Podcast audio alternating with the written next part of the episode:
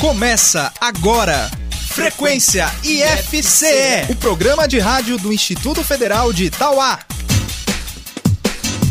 Olá, muito bom dia. Eu sou Juliana Urbano e está no ar o Frequência IFCE, o programa de rádio do IFCE de Itauá.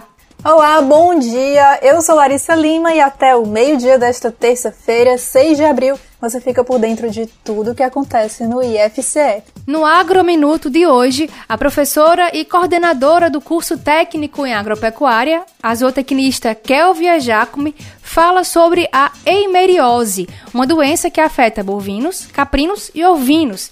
Ela vai dar dicas de como identificar e controlar essa doença. E hoje tem estreia aqui no Frequência FCE o Núcleo de Acessibilidade às Pessoas com Necessidades Específicas, o NAPNE, passa a compor o nosso programa no quadro Momento NAPNE. Irá revezar suas participações por aqui com o Momento NEABI. Então hoje você vai conhecer um pouquinho mais sobre o NAPNE e na semana que vem sobre o NEABI. No quadro IF Cultura, o professor de artes do IFCE, Cledinaldo Júnior, traz um especial sobre João Pernambuco, músico que teve um papel fundamental para a popularização do violão no Brasil. Na dica de saúde de hoje, a enfermeira do IFCE, Charlene Pereira, fala sobre a importância da água no nosso organismo. Logo mais, nós vamos conversar com Jussara Teixeira, ex-aluna do curso de telemática do Campus Tauá, que foi aprovada em processo seletivo seletivo para atuar como professora substituta do IFCE no campus Cedro. No Questão de Prova, você confere a dica de português que a professora Cássia Silva preparou para você hoje. E você ainda vai ouvir uma reprise do Gamer, o jogo de perguntas e respostas do Frequência IFCE. A gente começa o programa de hoje ao som da música Amarelo, Azul e Branco, de Ana Vitória, com participação de Rita Lee. Deixa eu me Começaram nesta terça-feira as inscrições do Sistema de Seleção Unificada. Na primeira edição do ano do SISU, o IFCE de Tauá oferta 40 vagas para o curso superior de licenciatura em letras português e inglês. As inscrições vão até a próxima sexta-feira, dia 9 de abril, pelo site sisu.mec.gov.br. Para participar é necessário ter concluído o ensino médio e ter participado da edição de 2020 do Exame Nacional do Ensino Médio, sem zerar a redação. Das 40 vagas ofertadas, 20 serão destinadas à ampla concorrência e 20 serão reservadas para as cotas sociais. O edital do IFCE e mais informações você acessa no site ifce.edu.br/tauá. Quem quiser tirar dúvidas sobre o curso de letras pode conferir também a live com o coordenador Auricélio Ferreira, que será transmitida hoje às 5 horas da tarde no nosso Instagram, arroba IFCE Tauá. Agrominuto. Bom dia, ouvintes do Frequência IFCE. Eu sou a professora Kelvia Jacome, professora do curso de Agropecuária, sou zootecnista e hoje é, eu trouxe a temática imeriose para a gente falar aqui com vocês um pouquinho. É, o que, que é a imeriose? A imeriose, ela também é conhecida como coccidiose, é uma doença infecciosa causada por um protozoário coccídico do gênero Eimeria. Qual que é a importância da gente falar sobre esse tema aqui hoje? É que a imeriose, ela é difundida mundialmente, é uma doença que afeta principalmente animais jovens de rebanhos de ruminantes, né, ovinos, caprinos e bovinos, e muitas vezes a imeriose, ela é confundida com outras verminoses, com desnutrição e ela causa grandes perdas econômicas por haver uma queda na produção do animal. A infecção ela ocorre principalmente pela ingestão de oocistos esporulados na água ou na ração contaminada. E como eu já falei, ela comete principalmente animais jovens e também animais que são criados em sistema intensivo. Como é que a gente pode fazer o controle dessa doença? Primeiro, é muito importante um diagnóstico preciso, correto, que não é feito. Né? Então, esse diagnóstico ele pode ser feito através de uma anamnese, que seria a investigação dos sintomas do animal, do ambiente, mas também pela necrópsia dos animais mortos e o mais indicado pela OPG, né, que é a contagem de oocisto por grama de, de fezes, de ovos por gramas de fezes, que aí você consegue ter um diagnóstico correto e utilizar utilizar é, os medicamentos corretos para combater. Então vamos lá, né? Como é que a gente faz o controle? O controle ele pode ser feito tanto através de práticas de manejo adequada como também pelo uso de quimio, quimioterápicos, que seriam os remédios. Com relação a práticas de manejo, é muito importante água e ração limpas, né, de qualidade, que os coxos sejam limpos, lavados periodicamente e fornecer uma água limpa e de qualidade. As instalações, sempre realizar a limpeza, desinfecção das instalações, colocar os animais em ambientes secos, evitar, né, excesso de umidade, os animais muito na sombra, é, fazer a limpeza, né, de fezes, urina quando acumula, principalmente ali na, na, na área do cabriteiro, né, na área onde as crias ficam. Evitar aglomerações de animais e também muito importante a higiene na hora da ordenha. Lembrando que acomete animais jovens e em sistema intensivo, então ela é mais, ela se propaga muito mais rápido em rebanhos leiteiros, tá? Com relação ao uso de remédios, a gente fala que o tratamento preventivo ele é muito mais eficaz do que o tratamento curativo. Por quê? Os remédios eles não conseguem atuar de forma muito satisfatória na fase já sexuada desses parasitas. Então, ele atua mais fácil nas fases mais precoces de multiplicação desses desses parasitas, né? Então, o tratamento preventivo, ele pode ser feito com o uso de coccidiostáticos, que podem ser incorporados, colocados na água, no leite ou na ração dos animais, principalmente dos animais jovens. E esse tratamento preventivo, ele deve iniciar logo após a exposição dos animais a esses oocistos esporulados, que seria mais ou menos nas, na segunda semana de vida desses animais. Já com relação ao tratamento curativo, é, os remédios mais utilizados são antibióticos ionóforos, principalmente a monoenzina, a salinomicina e a lazolacida. É importante a gente dizer aqui que os oocistos eles são resistentes à maioria dos desinfetantes comerciais, certo? Então, qual desinfetante mais indicado para eu utilizar nas minhas instalações? É, tem, tem estudos da Embrapa que comprovam que os desinfetantes do grupo dos fenóis, a 5 e a 10%, são os mais eficientes. Outros desinfetantes, como por exemplo, é, o cloro, eles não se mostraram eficientes tá, no controle desses parasitos. Então, que desinfetante seria esse? Um exemplo, a gente pode citar a creolina. E também é muito importante, com relação às pastagens, evitar pastagens altas que evitam a incidência solar, né? E aí acumula muito água ali nas partes baixas dessa forragem. E também fazer, evitar o contato de animais jovens com animais velhos, evitar áreas muito sombreadas, principalmente essa época da chuva. Esses parasitos, eles são bastante resistentes ao frio. No entanto, eles não são resistentes à incidência solar, né, ao calor acima de 35 graus. Então, se essa pastagem ou mesmo as instalações, né, você faz um vazio sanitário e deixa entrar a luz solar, por aí no mínimo quatro horas, é, consegue fazer com que haja a desinfecção aí só através mesmo do contato com a luz solar. Bom, era isso, né, o que eu tinha para falar. Eu agradeço e se tiverem dúvidas, a gente fica à disposição para responder. Se você ficou com alguma dúvida ou quer sugerir algum tema para o Agrominuto, entre em contato conosco pelo nosso WhatsApp 3437 4249. Espaço Aberto. No Espaço Aberto de hoje, eu recebo a aluna do curso de Letras Gardênia Abreu. Ela foi uma das alunas do curso, né, que teve um projeto aprovado, contemplado no edital de incentivo à cultura da prefeitura de Aiuaba. Bom dia, Gardênia. Seja bem-vinda ao Frequência FCE. Bom dia, Juliana. Bom dia a todos. É, eu sou aluna do curso de licenciatura em letras do IFCE e eu desenvolvi esse projeto agora no final de 2020, né? E tive essa, essa honra de ter ele contemplado com, com os recursos da Lei Federal Aldir Blanc. Muito bem. Gardenia, seu projeto chamava-se, né? Chama-se Contos que te conto. Sobre o que é o Isso. seu projeto? Ele já dá uma dica, né? Bom, esse projeto, o objetivo principal dele era incentivar o hábito da leitura através do gênero contos, né? Por isso o, o título do, do projeto é Contos que te conto. Essa era a metodologia. Eu dava é, o material com contos da literatura nacional para todos os participantes. Eles liam e aí a gente debatia nos encontros. Foram dois encontros e esse era o maior motivo, né? Acho que incentivar o hábito da leitura e de uma forma mais atraente. A gente, a gente sabe que os jovens geralmente não têm tanto interesse pela literatura, então foi essa forma que eu encontrei para atraí-los e tornar a literatura algo mais lúdico ou mais, mais atraente, né? Uhum.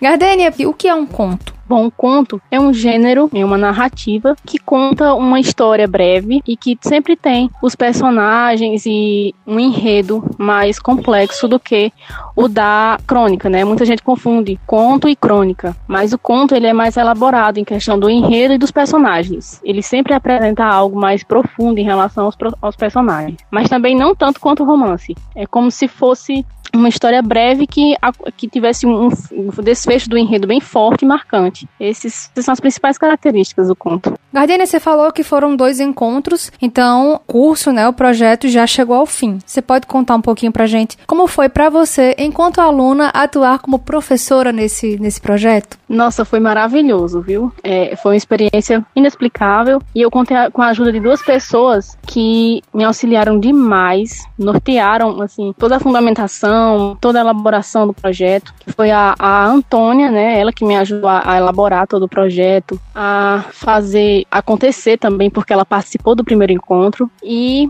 o Newton Rezende, professor de Alagoas, ele também me ajudou bastante, ele participou do segundo encontro, então, com o auxílio deles, tudo mais fluido, sabe? Foi tudo bem mais simples e bem mais leve de se fazer. Se tivesse ido eu sozinha, teria sido mais pesado. Mas foi maravilhoso, não só para mim, como acredito também para todos os participantes, porque eu também ganhei uma carga de conhecimento muito boa, porque havia coisas que eu não tinha noção ainda, por mais que eu estivesse trabalhando com conto, cada um carrega uma bagagem diferente, né? E a Antônia e o Newton deram um show para todos nós. E que resultado é, você enxerga, você analisa desse processo que foi pensar num projeto, escrever um projeto, ter ele aprovado, é, ministrar essas aulas e, enfim, para você, qual é o resultado de tudo isso, dessa experiência toda? Olha, foi de certa forma enriquecedor, né? Tudo é uma questão de experiência e lição. Eu elaborei o projeto junto com a Antônia e desde o início eu já comecei a, a ganhar novas, novas perspectivas e novas visões, né, em relação ao projeto, a pesquisa, a elaboração, a metodologia, etc.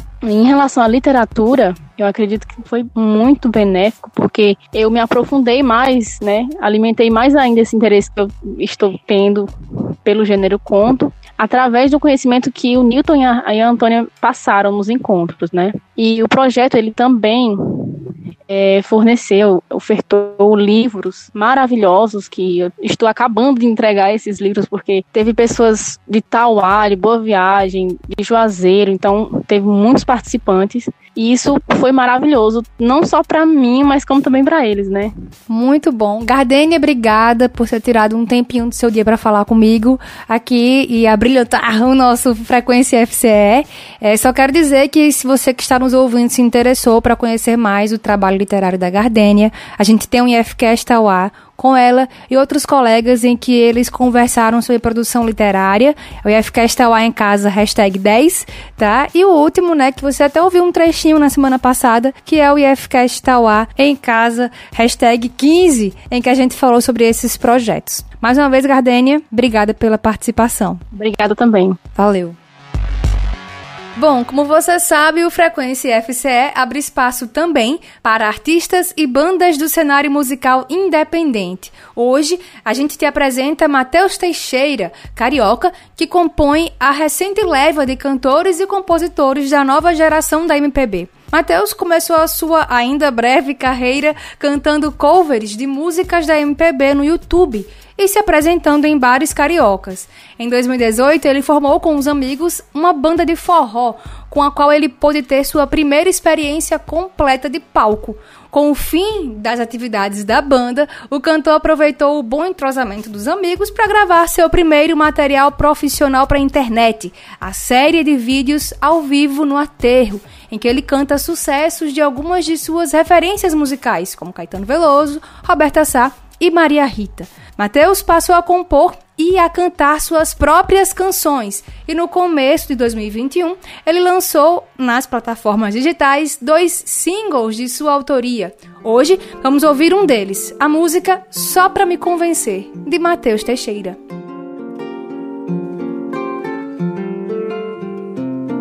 Depois de tanto.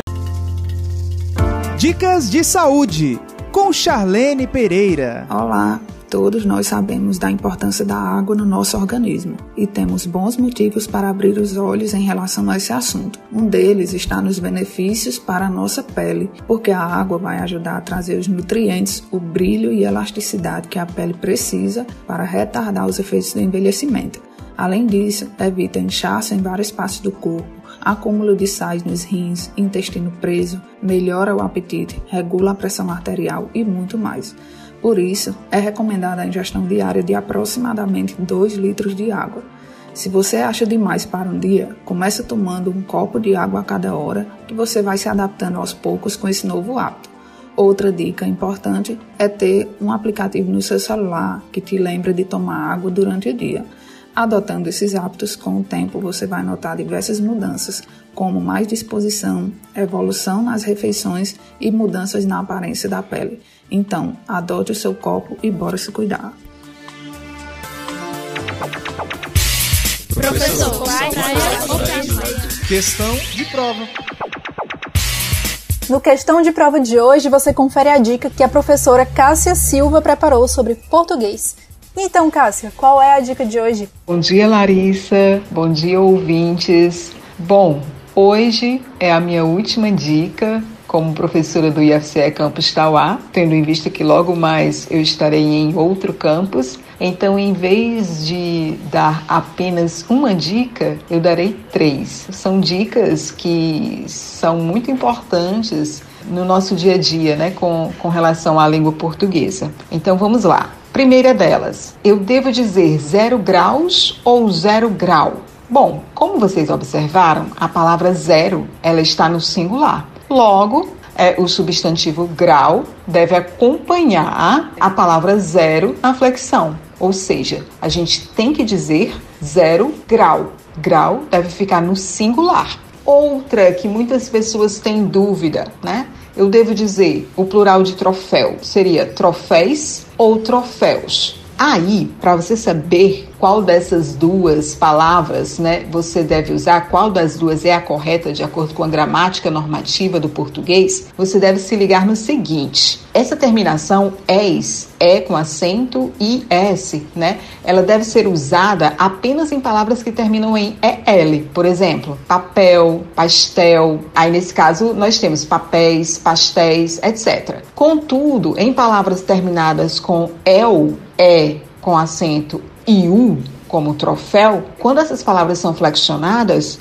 elas devem é, levar a terminação els. É, u, s. É com acento u, s. Troféus, certo? A última dica é a seguinte: a palavra mediar, né? O verbo mediar deve ser dito na terceira pessoa: media ou medeia? Ela medeia ou ela media o debate? É, quando você precisar tirar essa dúvida, deve se lembrar o seguinte: há quatro verbos que são irregulares com o final IAR. Quais são esses verbos? Mediar, ansiar, incendiar e odiar. Todos esses verbos eles devem ser conjugados como o verbo odiar. Portanto, o correto é medeio, anseio, incendeio ou odeio, certo? Então, o exemplo correto fica: ele sempre ou ela sempre medeia os debates ok? Bom, essas foram as três dicas. Eu espero que elas é, sirvam é, para o dia a dia de vocês, né? Eu quero também agradecer imensamente a participação é, nesse momento. Também quero agradecer muito, né, ter estado no Campus Tauar durante esses dias, esses anos que foram anos muito bons, né, para o meu crescimento pessoal e profissional. E desejo que vocês tenham novas ótimas dicas que com certeza terão com as novas professoras, né, que estão no campus a partir de agora. Muito obrigada. Um abraço a todos e todas. Pra você que ligou o seu rádio agora, este é o Frequência IFCE, o programa de rádio do IFCE Tauá. Vamos de música? Momento NAPNE Bom dia, ouvintes do Frequência IFCE. Eu sou Delmar Oliveira, sou aluno do curso de Letras do IFCE Campus Tauá e membro do NAPNE, o Núcleo de Acessibilidade às Pessoas com Necessidades Específicas. Hoje eu vou explicar o que é o NAPNE e falar sobre o papel do núcleo no campus. Nas últimas décadas, a conquista de políticas públicas tem buscado atender às necessidades dos diversos segmentos da sociedade na educação, essas políticas têm sido expressivas na busca de uma inclusão que foi deixada de lado durante séculos pela nossa estrutura socioeconômica, política e cultural. No Brasil, nós temos alguns instrumentos jurídicos que vêm organizando um sistema de educação mais inclusivo são ações e práticas centradas não somente no sistema de inclusão, mas também em políticas igualitárias voltadas para o indivíduo e suas limitações, sejam elas motoras, psicológicas, cognitivas ou sociais. A educação especial é uma modalidade de ensino amparada pela Constituição Federal de 1988, que diz que a educação é um direito de todos e um dever do Estado e da família. Temos também a Lei de, Diretrizes e Bases da Educação Nacional, de 1996, e a Lei Brasileira de Inclusão da Pessoa com Deficiência, de 2015, que asseguram os direitos à inclusão no nosso sistema educacional. Nesse contexto legislativo, ocorreu a implantação e o fortalecimento do núcleo de atendimento às pessoas com necessidades específicas nos institutos federais de educação mas você sabe o que é o NAPNE?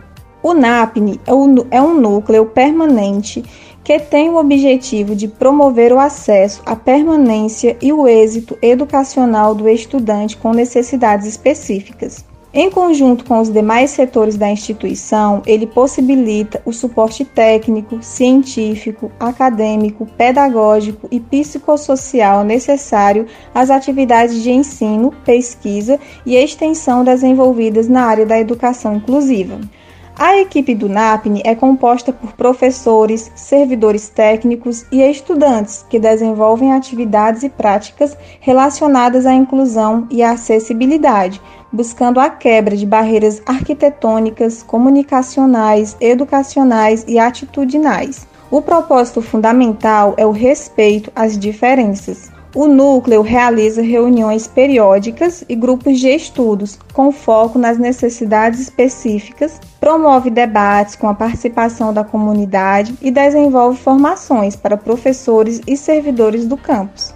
Além de tudo isso, planeja ações e toma providências para viabilizar a inclusão dos estudantes, tanto em relação à estrutura física quanto em relação às questões educacionais. Pronto, agora você já sabe o que é o núcleo de atendimento às pessoas com necessidades específicas do IFCE Tauá. A gente volta em breve com mais informações sobre o universo da inclusão. Até lá, pessoal!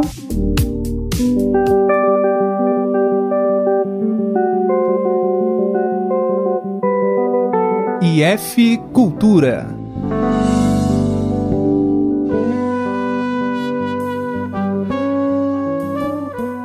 Olá pessoal, eu sou Cledinaldo, professor de música do Campus Tauá. Esse é o quadro IF Cultura, trazendo uma indicação, um comentário, uma informação sobre expressões artísticas relacionadas à música. E hoje eu quero falar sobre a música brasileira, que é mundialmente conhecida por suas harmonias sofisticadas, seus ritmos sincopados, contagiantes e por uma riqueza de timbres e coloridos diversos. E essa grande variedade de timbres e coloridos é resultado de uma grande quantidade de instrumentos que utilizamos. Por exemplo, uma escola de samba que você vai ter diferentes tipos de instrumentos de percussões, como surdos, tamborins, cuíca, agogô, repique, timbal, caixa, reco-reco, entre vários outros. Da mesma forma, isso acontece com os instrumentos acústicos, como os de cordas. É, muitos dos gêneros brasileiros utilizam violão, cavaquinho, guitarra, bandolim, banjo, entre outros instrumentos. Essa diversidade de instrumentos causa uma variedade de timbres e coloridos na nossa música bastante importante. E a consolidação desses instrumentos no nosso cenário musical, ela se tornou possível graças a grandes instrumentistas que ficaram bastante famosos durante a nossa história. É o caso da pessoa que eu quero falar hoje, que é o João Pernambuco, um dos pioneiros que ajudou a tornar o violão um dos instrumentos mais populares do Brasil. João Teixeira Guimarães, mais conhecido como João Pernambuco, ele nasceu em 1883 na cidade de Petrolândia, localizada no Vale do São Francisco, em Pernambuco. Aprendeu a tocar violão com cantadores de sertanejos e de serestas, e em 1902 ele muda-se para o Rio de Janeiro, passando a viver com a sua irmã e também trabalhando como ferreiro. Nas horas vagas, João Pernambuco ele pegava o seu violão, com o qual ele marcou história com célebres composições como Magoado, Luar do Sertão e o clássico Sons de Carrilhões que vamos ouvir hoje, interpretado pelos violonistas Yamandu Costa e Rogério Caetano. Com vocês, Sons de Carrilhões de João Pernambuco. Thank you.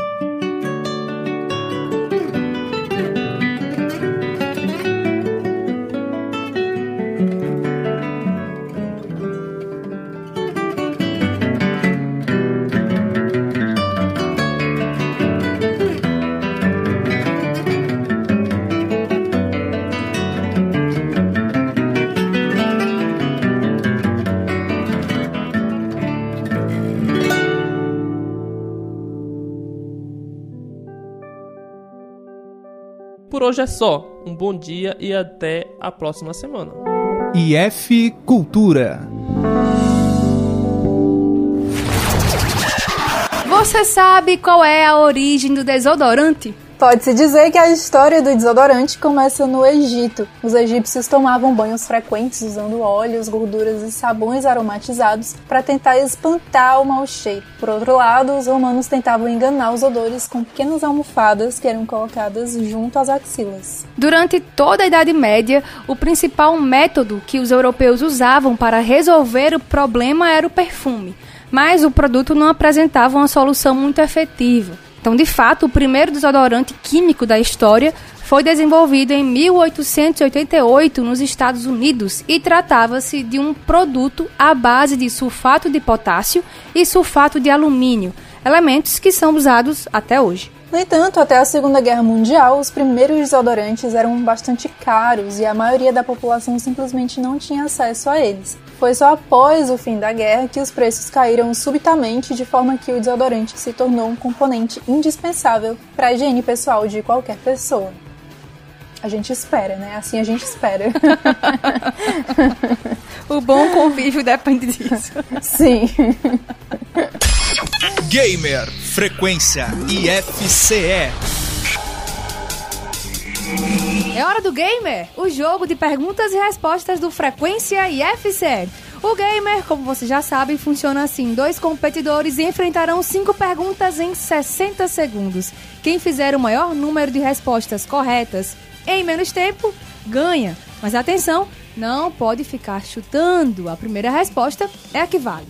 Para jogar comigo hoje, eu conto com a participação dos alunos do curso de agropecuária, Douglas Pereira e Aquiles Vicente. Bom dia, sejam bem-vindos, rapazes. Bom dia. Bom dia. Tudo bem com vocês? Tudo. Tudo. E aí, estão confiantes? Quem vai ganhar hoje? Eu espero que seja eu, né? É, eu espero que seja eu. Então, daqui a pouco a gente vê quem resolve, com né? Certeza. Resolver isso aí. Bom, pra gente saber quem vai começar, vamos ao nosso sorteio?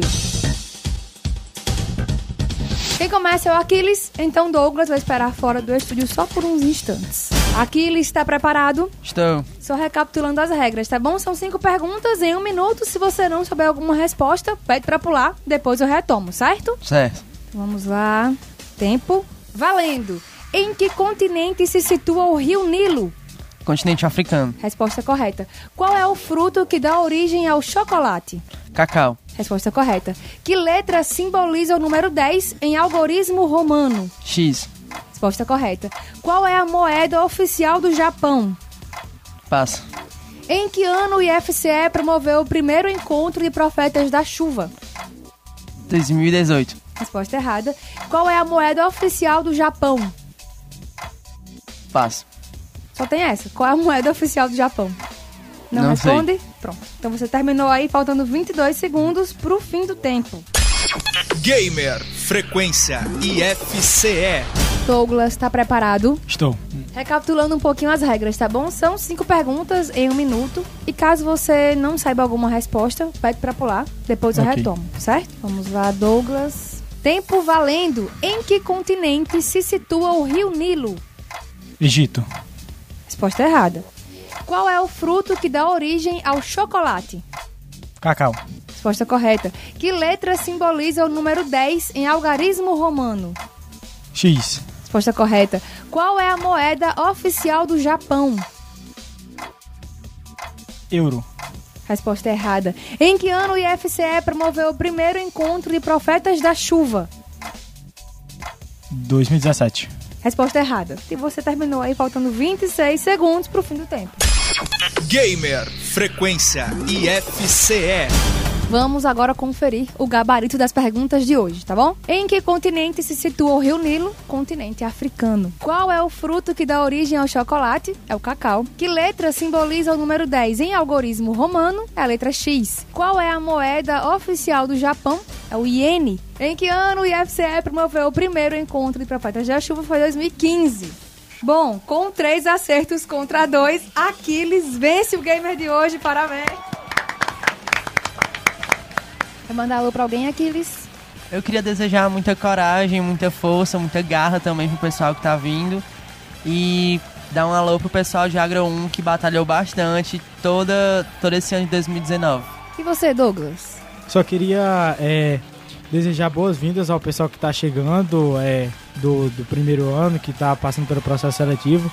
Desejar a eles muito sucesso aqui dentro, que aqui eles é, façam daqui do IFCE uma casa deles, que eles é, consigam tudo o que eles quiserem através do IFCE, porque o IFCE abre portas, é só isso. Tudo bem. Arrasou. Né? Sucesso aí, ó. Auge, E aqui com os meninos estavam acompanhando, né? Torcendo por eles, os colegas de turma, o Matheus e o José Miguel. Certo? Valeu. Ah, eu adorei, me chama mais vezes. Sim, senhor. o Gamer fica por aqui e volta semana que vem. Até lá. Gamer Frequência IFCE. Vamos agora com mais música. Você ouve Levitating de Dua Lipa. Na entrevista de hoje do Frequência FCE, a gente recebe Jussara Teixeira. Ela é ex-aluna do IFCE de Tauá e agora professora do IFCE de Cedro. E a gente vai falar sobre essa conquista, né, de ser é, aluna e agora professora do IFCE. Bom dia, Jussara. Seja bem-vinda ao Frequência FCE. Tudo bom com você? Bom dia, Juliana. Bom dia, Larissa. Bom dia a todos os ouvintes. É um prazer estar de volta, né, mais uma vez no Frequência ISE. E aí, Jussara, como é que tem sido essa experiência de lecionar? Né? Eu queria que você contasse primeiro como é que foi né, esse processo é, de você conseguir esse cargo aí de professora substituta né, do, do IFCE de Cedro e que você contasse pra gente como tem sido né, essa experiência. Certo. O processo seletivo, eu não realizei ele especificamente para Cedro. Então, no final de 2019, eu realizei um processo seletivo para o Tianguá e aí eu fiquei na lista lista né, dos classificáveis, já que era só uma vaga para Tianguá. E aí esse ano foi solicitado meu reaproveitamento para o IFCE Campo Cedro. Em virtude da colocação, eles solicitaram um reaproveitamento, já que eu estava na lista. E aí a, o primeiro pensamento foi que seria muito desafiador e se eu daria de conta, porque eu também estou cursando mestrado atualmente. Então vem aquela expectativa, será que eu vou dar de conta?